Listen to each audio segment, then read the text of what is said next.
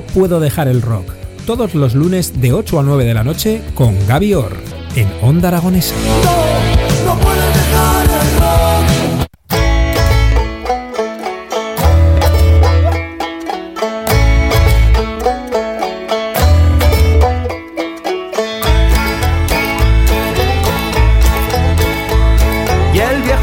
Viejo Dantaker es un viejo galán que se lava la cara en molde de flan, se peina con una rueda de tren y le duelen las muelas en la planta del pie. Dejen pasar al viejo Dantaker, va a su entierro y llega tarde. Dejen pasar al viejo Dantaker, va a su entierro y llega tarde.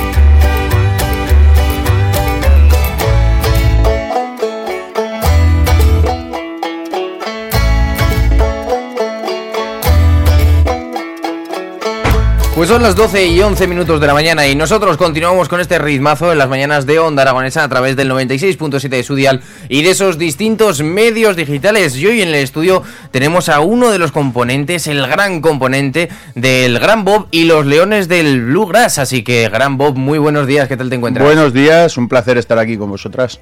Bueno, hoy en el día de hoy vamos a hablar de vuestra trayectoria profesional, tanto eso y sobre todo de esas próximas fechas que vais a publicar, porque el viernes 21 de abril, es decir, este mismísimo viernes vais a empezar eh, la lata de bombillas, una serie de conciertos que van a terminar el 9 de septiembre por todo lo alto en el Festival Vive Latino. Sí, bueno, empieza la temporada y la verdad es que este año hemos tenido suerte. eh, hemos, te- hemos han contado por nos- con nosotros para, para el Festival Vive Latino el día 9 de septiembre. Estamos en, en uno de sus escenarios, entonces, bueno, empezamos ya a hacer los conciertos de preparativos para, para esa gran ocasión. Y bueno, este viernes 21 en la lata de bombillas.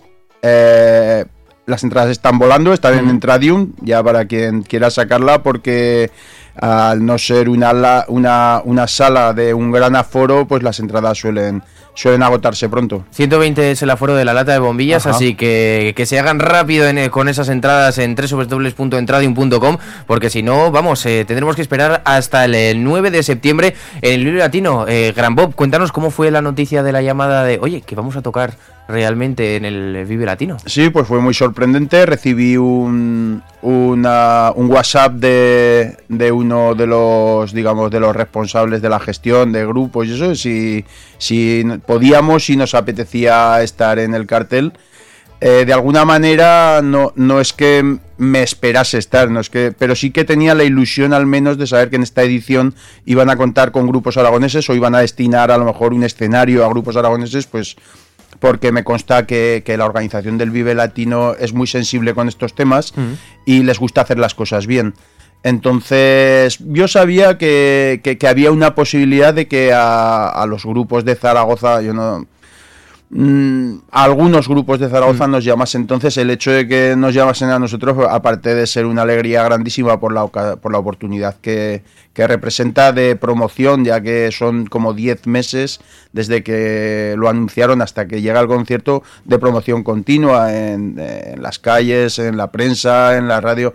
Entonces, la verdad es que es una oportunidad buenísima y estamos súper agradecidos al Vive Latino. Háblanos de tu banda, de tu familia, podríamos decir, el Gran Bob y los Leones del, del Bluegrass, porque claro, antes os llamabas The Bluegrass eh, Lions. Sí, The Bluegrass Lions es un proyecto que nació pues un año antes de la pandemia, en el cual empezamos a mi afición por tocar el banjo, eh, mi aprendizaje a tocar el banjo, me llevó a esta música, pues ahora como unos 10 o 12 años, me llevó a, a descubrir la música bluegrass, que es la música que se hace, eh, que nace en los montes Apalaches como producto de, de- de la música que los inmigrantes europeos, al cruzar el charco eh, con intención de, hacer nuevas vidas en, en América, eh, llevaban, llevaban sus tradiciones musicales, sus mandolinas, sus violines principalmente.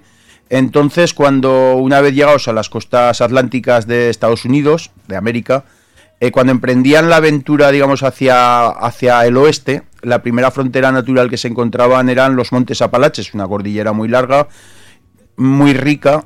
Entonces muchos se afianzaron ahí, se quedaron, formaron familias y también se afianzó su cultura musical. Y de ahí viene el bluegrass. Entonces yo aprendí lo que, lo que era el bluegrass, empecé a practicar esas canciones, empecé a aprender su, su instrumentación Y bueno, y poco a poco pues se fue formando una banda de músicos aficionados también a mi alrededor, que, que al final hemos terminado ah, siendo este grupo, Rambo y los Leones del Bluegrass. El nacimiento del bluegrass se data de 1940, estamos en 2023. ¿Ha ido evolucionando el bluegrass?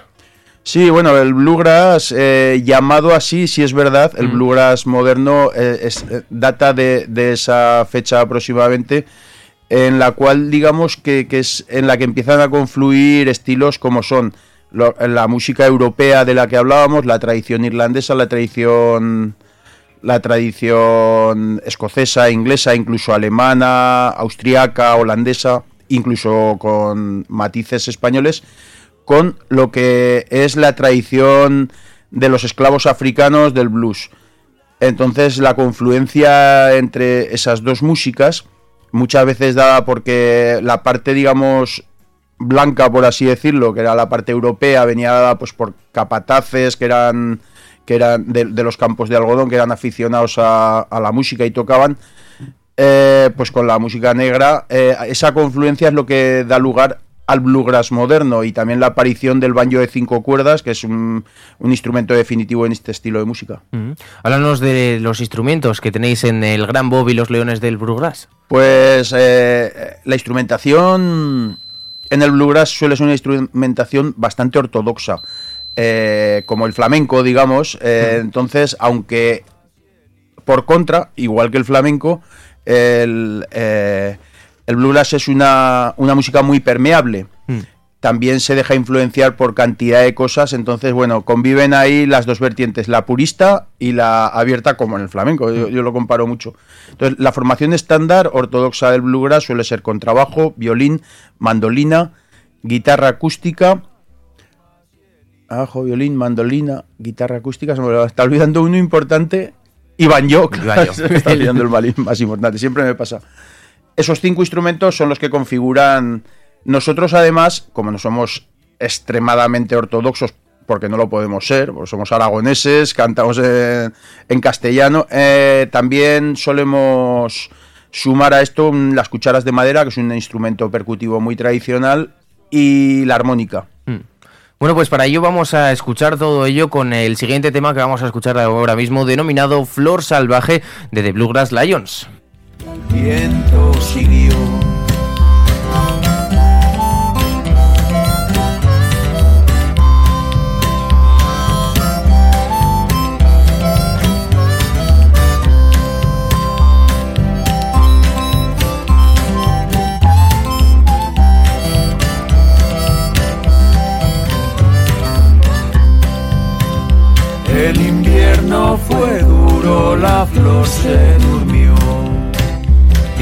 Los días pasaron, la vida siguió.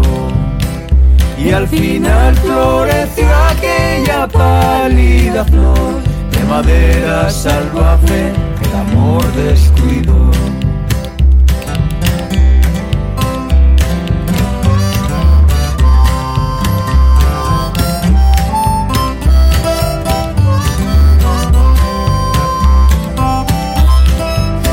Continuamos hablando con el gran Bob y también me gustaría sacar a relucir un nombre eh, propio, por así decirlo, que tiene mucha importancia. Tu maestro, Joaquín eh, Carbonell, con ese disco que editasteis de 1300 besos de tornillo. Háblanos de él, de Joaquín.